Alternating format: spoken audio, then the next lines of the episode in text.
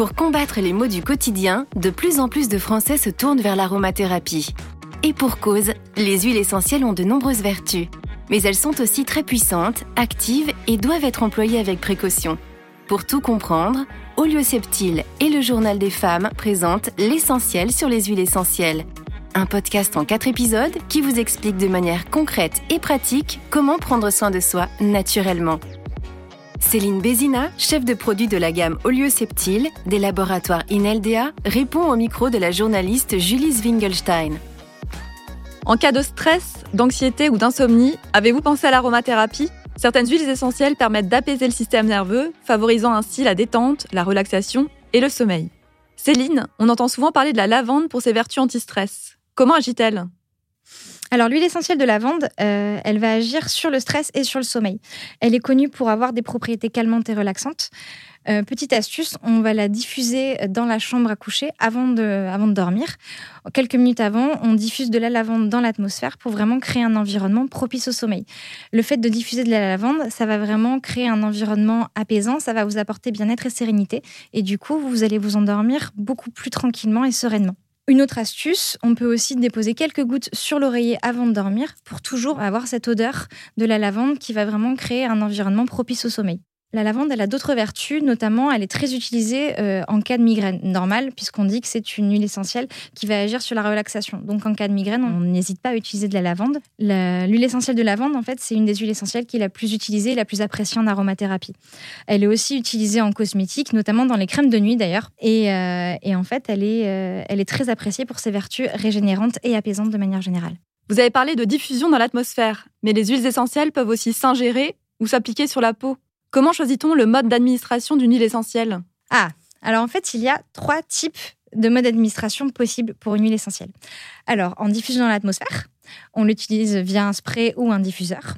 En application topique, donc en application cutanée, quelques gouttes dans votre crème hydratante ou sur une huile végétale, ou en ingestion, toujours sur une mie de pain ou un support neutre par exemple. Euh, mais surtout, une huile essentielle, on n'utilise jamais pure. Mais attention, euh, il faut savoir que les huiles essentielles ne peuvent pas toutes être utilisées de ces trois manières. Tout simplement parce que euh, certaines ne peuvent pas être ingérées ou elles ne peuvent pas être diffusées dans l'atmosphère. Il faut vraiment être attentif aux conseils d'utilisation, puisqu'en fait, en fonction de la composition de l'huile essentielle, il ne va vraiment pas être recommandé de l'utiliser des trois manières. Pour revenir aux problématiques liées au sommeil, quelle huile essentielle recommandez-vous en cas d'insomnie?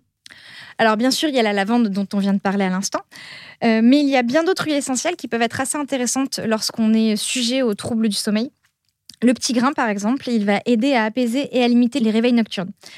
Il y a aussi l'huile essentielle de marjolaine qui va contribuer au bon fonctionnement du système nerveux. Elle va être aussi très utile lorsqu'on est sujet au stress. C'est ce qui est souvent d'ailleurs à l'origine de beaucoup de troubles du sommeil.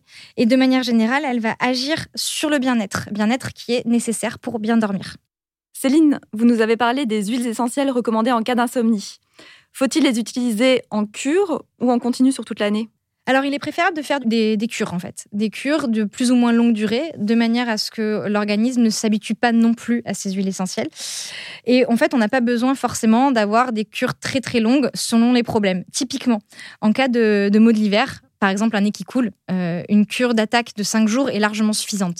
Euh, passer 5 jours, normalement, on est censé s'en être sorti. Si on parle de troubles beaucoup plus récurrents ou plus profonds, comme le stress ou encore des troubles du sommeil dont on vient de parler à l'instant, là, on va être sur des cures plus longues, type 30 jours. Il y a une autre variable, euh, par exemple en cas de sensibilité individuelle, comme des troubles des voies urinaires. Là, il va être conseillé de faire des cures préventives lors des périodes sensibles. Quand on sait que pendant certaines périodes de l'année, on est sujet à avoir ce type de problème, on anticipe et là, on fait une cure préventive dans à peu près 15 jours pour pouvoir parer en fait à un éventuel euh, problème. Expert en produits santé naturels et notamment en aromathérapie depuis près de 20 ans, les laboratoires Ineldea ont développé Olioceptile, une gamme complète de complexes d'huiles essentielles ciblées, présentées en gélules végétales prédosées pour profiter des multiples bienfaits des huiles essentielles de façon pratique et sûre. Leur association permet ainsi une action renforcée en toute sécurité, à utiliser en programme ponctuel de 5 ou 30 jours pour les terrains sensibles et selon le besoin. Les gélules olioceptiles sommeil contiennent une association de 6 huiles essentielles spécifiques, offrant une solution prête à l'emploi pour favoriser l'endormissement et une relaxation maximale. C'était l'essentiel sur les huiles essentielles avec Olio Septile et le journal des femmes.